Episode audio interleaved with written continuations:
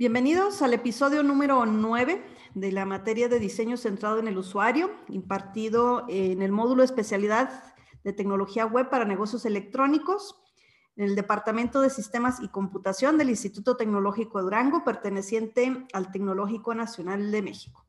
El día de hoy, en este episodio número 9, vamos a compartirles un poco sobre lo que es el tema de heurísticas de usabilidad, para lo cual en esta ocasión nos acompañan David René Escamilla, Eric Andarilla, Arik Daniel eh, Lerma. Eh, todos son estudiantes de la carrera de Ingeniería en Sistemas Computacionales. Y pues para comentar un poquito sobre eh, lo que es el, perfil de, cada uno de ellos, pues de David René podemos comentar que además de que estudia la Ingeniería en Sistemas, como ya lo comentamos, le gusta también en su tiempo libre tocar la guitarra y dibujar. En el caso de Eric, él es un entusiasta de lo que es el, gusto o el uso de computadoras, doctor que tiene que ver con software y, hardware, y también le, gusta lo que es el mundo de las eh, motocicletas.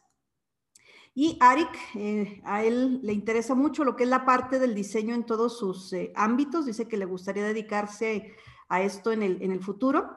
Y asimismo le gusta hacer lo que son canciones o beats de género rap y de género este, ambiente. Entonces, ellos son nuestros invitados el, día de hoy. Y pues vamos a comenzar esta sesión de este episodio con David René, quien nos va a hablar en primer lugar sobre qué se entiende por este tema de lo que es la evaluación heurística en temas de usabilidad. Y vamos a abordar en este episodio lo que son las famosas 10 heurísticas de Nielsen. Y David nos va, David René nos va a comentar acerca de las de cinco de estas heurísticas y posteriormente Eric nos va a complementar eh, las otras eh, cinco. Y finalmente, pues Eric nos va a hablar sobre lo que son las heurísticas de otro autor eh, de nombre Tognasini. entonces dejamos los micrófonos a David René para que nos haga esta introducción a lo que son las cuestiones de evaluación heurística y nos mencione esas heurísticas, la mitad de estas heurísticas de, de Jacob Nielsen. Sí es, muchas gracias maestra. Bueno, como introducción, pues en general lo que es una evaluación heurística este, es que es una gran herramienta, eh, ayuda a identificar lo que son los problemas que existen en la usabilidad sobre ya sea una plataforma digital o también puede ser este, una página web. Eh, en sí existen 10 heurísticas de Nielsen este, como introducción también cabe destacar que voy a hablar un poco sobre Jacob Nelson. Bueno, él nació el 5 de octubre de 1957 y actualmente tiene 63 años. Él nació en Copenhague, Dinamarca, y es una de las personas más respetadas en el ámbito mundial sobre la usabilidad en la web. En cuanto a lo que es la, la evaluación heurística, eh, tiene sus ventajas y sus desventajas. Como ventaja sería que es muy económico, tanto el tiempo como en el dinero, pues no requiere eh, realizar pruebas con los usuarios. Como, como desventaja, pues solo quedaría que es, es posible llegar a falsos errores que realmente no sean problemas en cuanto a la usabilidad. Y ahora les voy a hablar sobre los cinco primeros eh, los cinco primeros, las reglas de la evaluación heurística de Nielsen. Bueno, la, número uno es la de visibilidad del estado del sistema. En cuanto a un sistema, siempre tiene que estar indicando el estado actual en el que se encuentra. Eh, por ejemplo, cuando, cuando hay un error, también tienen que tener indicado este, si hay un error de, en cuanto a los servidores, eh, como un pequeño ejemplo. Este, y esto es para mantener avisado a lo que es los usuarios y para que no haya como que se desesperen. el número dos es utilizar el mismo lenguaje eh, que el usuario. Eso quiere decir que no tienen que usar palabras técnicas en cuanto a la página web este, para que no genere confusión a los usuarios. Como punto número tres, pues sería el control y la libertad para el usuario. Este punto se me hizo muy interesante porque tiene mucho que ver con, con lo, que, lo que es muy útil para los usuarios en cuanto a sus errores. Por ejemplo, un ejemplo muy claro puede ser cuando alguien se equivoca en, en mandar mensajes por cualquier red social y decide eliminar ese mensaje. La página web tiene que tener esa posibilidad de que pueda regresar a un estado actual. Como punto número cuatro sería la consistencia y el estándar. Este, todo debe de estar considerado dentro de la página. Por ejemplo, este, si establecemos un botón, que en este caso voy a poner el botón del carrito de compra, eh, en cualquier vínculo siempre tiene que llamarse así para que no haya confusión. Siempre tiene que llamarse carrito de compra para que, bueno, no haya un problema a la hora de, por ejemplo, de hacer una compra en Internet. Y como punto número cinco, que es la prevención de errores, este, esto quiere decir que un buen método podría ser no tener tanta información redundante y así evitar muchos problemas. También tiene que ver la estructura en la que están las páginas, que no sea muy fácil para los usuarios equivocarse. Y esos serían los primeros cinco puntos. Así es, y como bien nos lo ha comentado eh, David René, pues es importante eh, pues no perder de vista que lo que son estas 10 heurísticas no fueron así como que creadas hace 5 o 10 años, sino que incluso ya tienen más de 20 años y ya pues eh, ahora sí que resistido eh, lo que es el paso del, del, tiempo, lo que fueron esas primeras eh, páginas web que se diseñaban por allá a mitad de los 90 y la actualidad pues hay un mundo de diferencia, pero siguen siendo en este caso heurísticas que básicas que aplican y que permiten que en este caso pues la interacción que tiene el usuario con una página web vaya orientado a tener una, una, mejor, una mejor experiencia. Entonces ahora vamos a continuar con las eh, otras cinco heurísticas de, de Nielsen, eh, para lo cual este, le cedo el, turno a, a, Eric para que nos lo comente. Sí, buenas tardes. Este, antes de continuar con las cinco heurísticas que yo voy a mencionar, este, quiero recalcar que esta es una evaluación que se hace sin usuarios, o sea, es decir, sin usuarios reales. Los que van a hacer la inspección de la calidad de la interfaz van a ser evaluadores expertos a partir de las mismas heurísticas. Entonces, dicho esto, pues ya puedo empezar con la número 6, la cual dice que el reconocimiento es mejor que el recuerdo. Y esto habla sobre que tenemos que minimizar la carga que los usuarios tienen que memorizar de la página web, de la interacción con la misma. O sea, tenemos que poner los objetos o las acciones de manera visible y esto va a hacer que el usuario no tenga que estar memorizando cómo hacer qué o cómo interactuar con qué, sino que él simplemente al verla va a reconocer cómo tenía que hacer las cosas. Otra sería, la número siete, es la flexibilidad y eficiencia de uso. Los aceleradores son como cosas que están ahí y que le permiten al usuario, ya a un usuario experto, llevar un mejor manejo de la página web. Esto a través de shortcuts, que son como atajos del teclado que puedes usar y te van a llevar a acciones que te llevarían como algunos clics extra que si tú solamente usaras una combinación de teclas. Y esto pues hace que la página sea eficiente tanto para usuarios inexpertos o usuarios expertos en esa página como ocho tenemos que el diseño debe ser estético y minimalista. Esto habla sobre que no tenemos que poner información de más o información que rara vez un usuario vaya a usar dentro de la página, ya que estas deben de ser, como quien dice, fáciles de digerir para un usuario.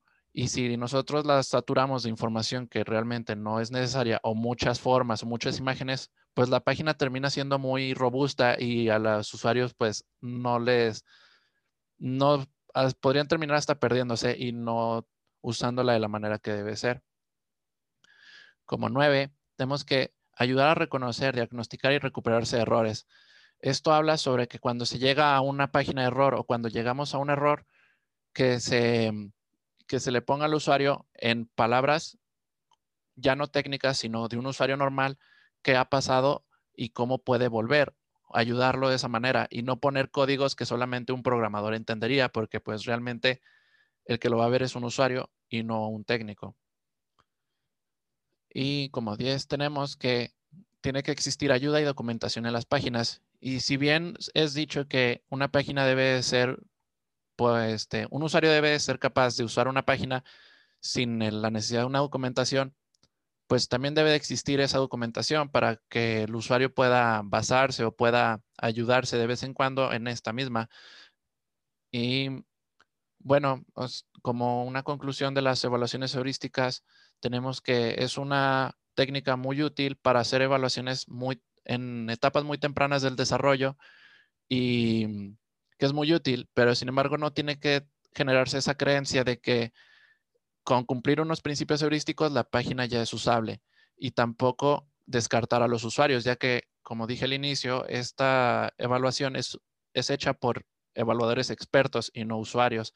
Entonces, es un complemento, pero realmente siempre se tiene que tener a los usuarios como el centro del desarrollo.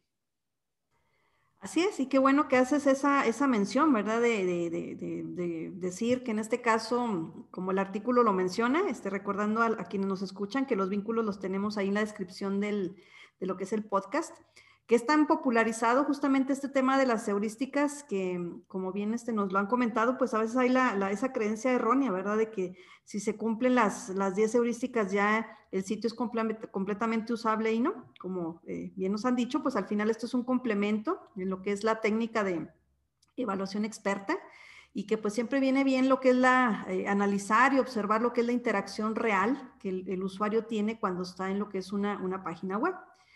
Y precisamente porque esa popularización que tienen los heurísticos de, Nielsen, eh, comentábamos en, clase con los chicos que eh, afortunadamente, pues Nielsen no es el, único, digamos, en la actualidad, este, que menciona lo que es esta parte de lo que son las, las heurísticas, sino que con el tiempo han ido surgiendo otras y sobre todo pues vinculado con personajes que estudian lo que es la parte de la psicología, las ciencias del, del comportamiento y que pues vienen a imprimirle en este caso pues un toque, eh, digamos, em, adicional a lo que es eh, el tema propiamente de las 10 heurísticas de, Nielsen. Y pues eh, uno de estos personajes es Tognacini. Entonces, em, Arik nos va a comentar acerca de, lo que son estas em, heurísticas como un complemento obviamente a lo que es la, evaluación experta que se puede hacer a través de, lo que son las ya 10 conocidas heurísticas de, de Nielsen. Entonces, eh, adelante, Arik, si nos comentas eh, sobre las eh, heurísticas de Tognacini. Mm, sí, bueno, para empezar a hablar de las heurísticas de Tognacini, me pareció importante primero ver quién era Bruce Tognacini. Y Bruce Tognacini es un consultor y diseñador de usabilidad estadounidense. actualmente trabaja en colaboración con Donald Norman y Jacob Nielsen en el grupo Nielsen eh, Bruce Tognacini ha escrito libros como Tog o Interface, que se refiere al diseño en que se le da la especialización sobre la interacción de humano y computadora.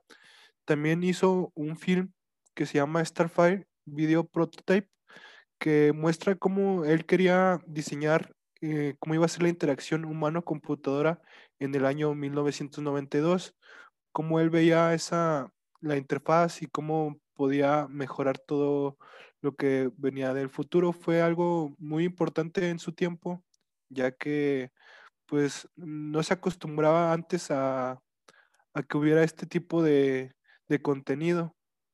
Y ya pues para pasar a sus heurísticas, eh, él dice que una de las principales sería la anticipación. Eh, bien se tiene que tener en cuenta la anticipación en las aplicaciones. Esto dice que se deberían anticipar a las necesidades y deseos del usuario, es decir, que no, no esperar a que el usuario haga o busque algo o recuerde una información. Más bien nosotros deberíamos mostrarle toda la información y herramientas necesarias para cada etapa en su trabajo. O sea que si el usuario mm, mm, minimizarle la carga de trabajo lo más posible, otra heurística que él menciona es la autonomía. Es darle al usuario algo de cancha o que los usuarios aprendan rápido y ganen la confianza. La autonomía se refiere a que la aplicación te muestre lo que está sucediendo en ese preciso momento o mantener la información del estado fácilmente visible y actualizada. Un ejemplo que se me viene a la mente es cuando nosotros estamos cargando dentro de la aplicación o de la página estamos cargando una nueva función o herramienta, pues que nos muestre que está cargando, que no quede al, al aire, o el error 404, o distintos errores que nos muestre lo que está sucediendo. El daltonismo lo muestra como parte importante ya que se utiliza para transmitir información y dice que aproximadamente 10% de los hombres adultos sufren daltonismo.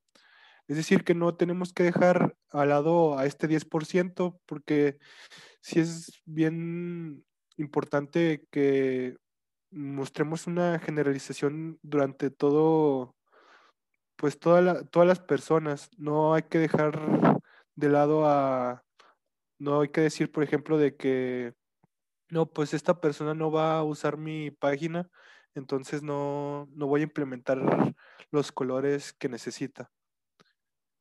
La consistencia es decir que se mantiene por niveles, que se mantenga una consistencia estricta dependiendo del caso. Nos muestra una lista de las consistencias que se deben de tener la 1 dice que es la interpretación del comportamiento del usuario. Un ejemplo sería los atajos del teclado siempre deben funcionar siempre igual. Es decir, que si nosotros agregamos un atajo dentro de, la página, no, no debemos de cambiarlo en ciertas partes, o sea, que siempre funcionen de la misma forma, porque el usuario podría acostumbrarse a, a ese atajo y pues si nosotros le cambiamos en una cierta parte, pues ya estaríamos creando una inconformidad. Estructuras invisibles, estructuras visibles pequeñas y el aspecto general de una aplicación o servicio, presentación elementos de diseño. Una suite de productos, consistencia interna, consistencia con la plataforma. Las estructuras invisibles se refieren a objetos como al botón izquierdo de Word, es decir, que nosotros podemos agregar una página web o una aplicación como nosotros al dar clic izquierdo o clic derecho, mm, no, no vemos ese botón, por así decirlo, sino que es así invisible, pero ya está agregando una nueva función. Entonces es importante que nosotros implementemos estos, estas herramientas para el, el usuario otros objetos en la interfaz se consideran visibles, pero muchas veces no parecen controles. Es posible que el usuario nunca descubra que se pueden interactuar con ellos. O sea que nosotros podemos agregar ciertos botones, pero no, el usuario no va, no va a darse cuenta que, que son funcionales o que nos sirven para algo. Entonces es importante que el usuario nosotros implementar la, lo, necesario para que pueda él verificar que sí está sucediendo algo. Los valores por defecto son aquellos que se agregan de manera, pues por defecto, por así decirlo. Eh, estos no se tienen que agregar con, por ejemplo, si nosotros ya conocemos la fecha actual y la, lo estamos pidiendo, ya no vamos a hacer que el usuario la escriba o que la borre y la sobrescriba. Tampoco tenemos que tener en cuenta que tenemos que agregar ciertos botones que sea más fácil mm, su llenado o pues ciertas mm, características que pueden mm,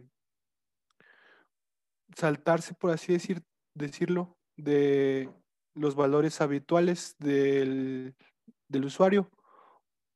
Y eso creo que sería todo.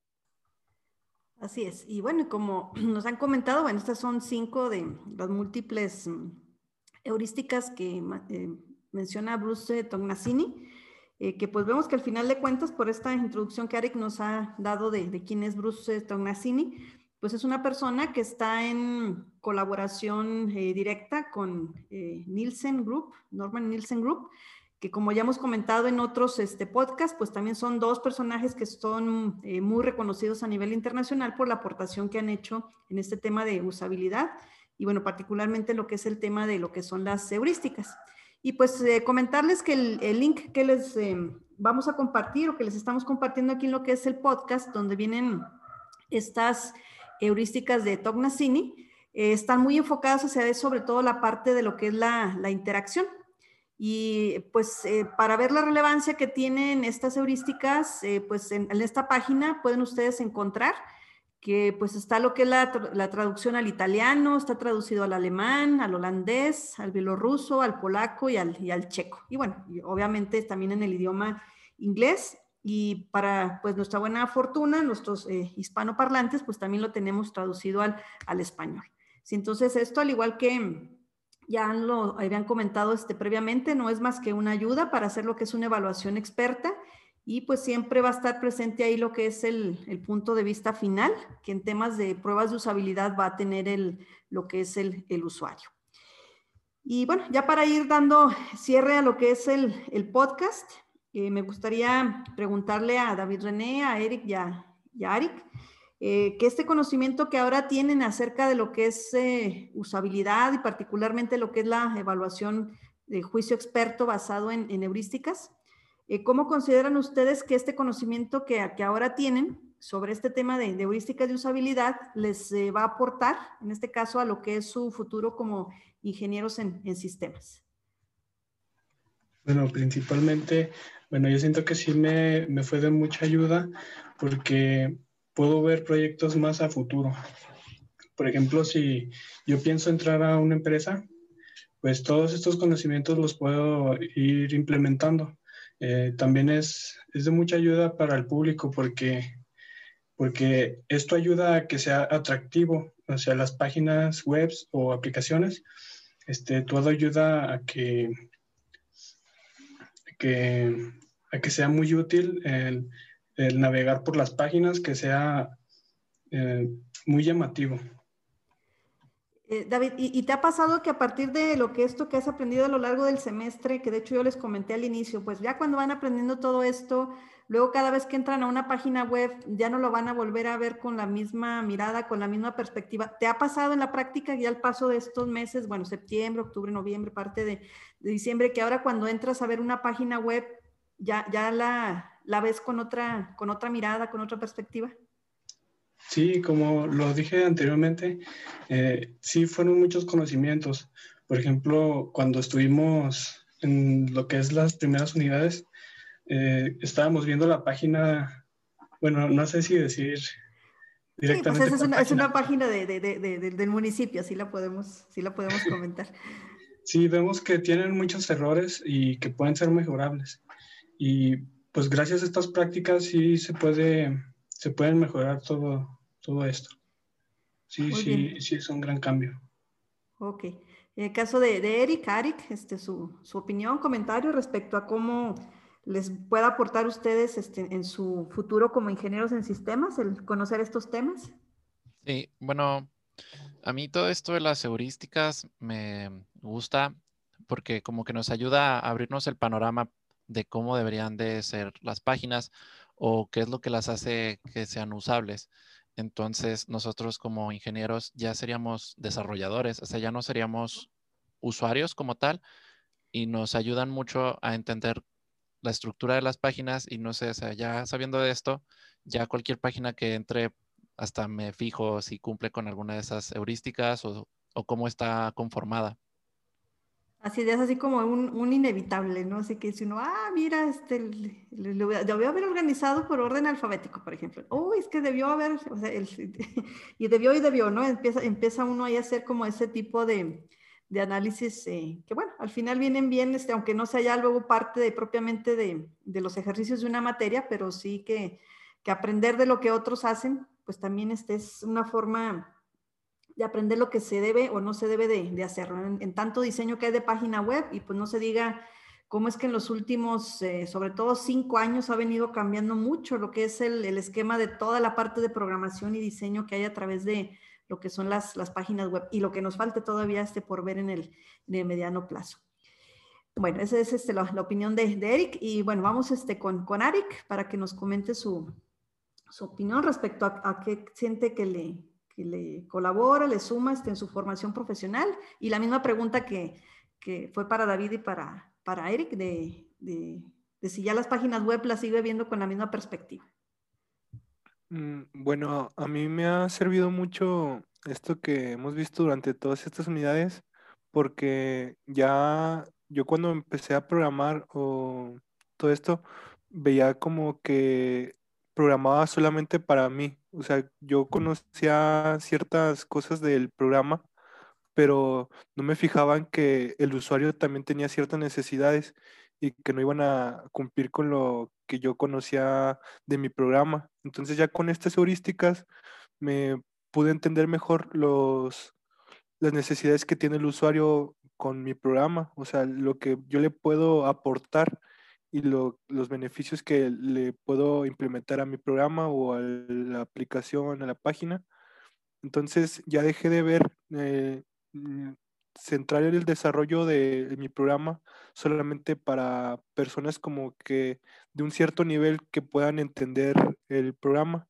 Ya lo fui viendo para un nivel más para todas las personas, pues para que no agregar botones que se van muy complicados y ciertas estructuras que se van complicadas y ya con estas heurísticas pues pude entender ya que hay que anticiparse a ciertas cosas que el usuario tiene como necesidad y pues ya me sirvió de, de mucho para ver como las páginas que visito pues entender cómo funcionan y por qué los botones están de ese tamaño, de ese color y por qué de ciertas maneras funciona así, o sea, que entender mejor su funcionamiento.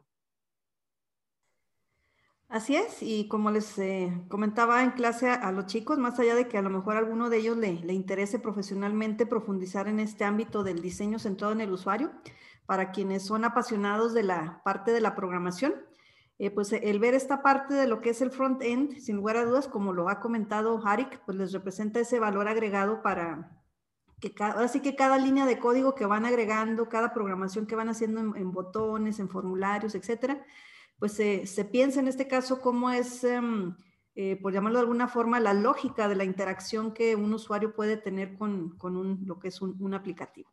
Entonces, sin lugar a dudas, este mundo de diseño centrado en el, en el usuario eh, sigue evolucionando, sigue creciendo, siguen saliendo nuevas heurísticas, siguen saliendo nuevas técnicas, entonces es un área que está en constante movimiento y que afortunadamente es un área eh, donde quienes se dedican a ello eh, suelen ser personas que comparten lo que saben, comparten sus experiencias y esto es un lugar a dudas, pues hace que sea un área que se vaya enriqueciendo con el paso del, año y que pues son prácticas, eh, perdón, el, paso del tiempo, bueno, además del año, el paso del tiempo.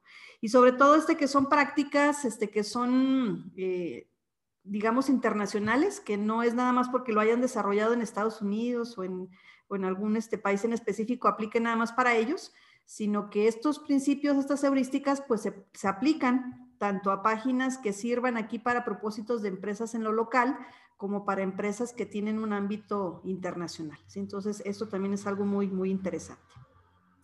Bien, pues les agradecemos su atención a este podcast con lo que fue el tema de introducción a lo que son las heurísticas, particularmente las heurísticas de Jacob Nielsen y las heurísticas de Bruce Tognasini. Los esperamos en el siguiente eh, episodio, que en este episodio número 10 vamos a estar dando cierre a lo que es la temporada 2020 de este semestre que comenzó en septiembre y que va a finalizar en enero del, del 2021. En el siguiente episodio haremos lo que es una recapitulación de los principales aprendizajes que hemos tenido en las diferentes eh, temáticas, como lo es experiencia de usuario, lo que es arquitectura de información em, y lo que es la parte también de, accesibilidad. Entonces, agradeciendo a nuestros invitados del día de hoy por sus eh, aportaciones y pues esperamos tenerlos aquí en nuestra siguiente, en nuestra siguiente grabación.